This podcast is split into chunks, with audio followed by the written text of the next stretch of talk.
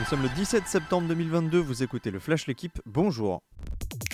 Oui, se qualifier sans trembler, c'est possible. La preuve avec l'équipe de France de basket à l'Euro, les Bleus ont composté leur billet pour la finale hier sans l'ombre d'un sursaut. Succès net, 95-54 face à la Pologne, c'est rassurant après deux tours franchis miraculeusement. La France a remporté tous les cartons il n'y avait pas photo, Yabouzélé, Tarpey et Gobert obtiennent même la note de 8 dans l'équipe. La finale, c'est demain soir 20h30 face à l'Espagne. Lorient est l'invité surprise du début de saison. Il compte un match de plus, mais les Merlus sont troisième de Ligue 1 à égalité de points avec le Paris Saint-Germain et l'Olympique de Marseille.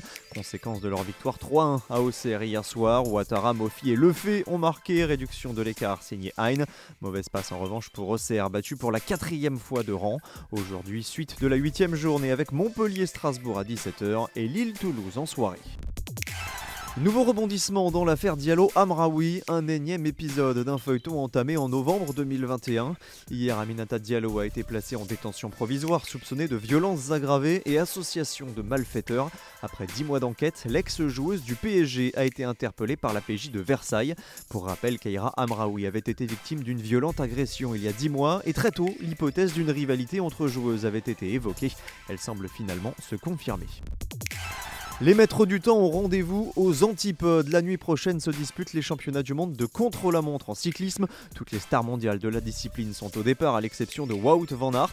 Les favoris s'appellent Filippo Ganna, double tenant du titre, et Remco Evenepoel, récent vainqueur de la Vuelta. Les Suisses Stefan Bissegger et Stefan Kung sont outsiders. Chez les femmes, les Néerlandaises Annemiek van Vleuten et Hélène van Dijk sont attendues, comme la Suissesse Marlène Rosser. Merci d'avoir écouté le Flash l'équipe. Bonne journée.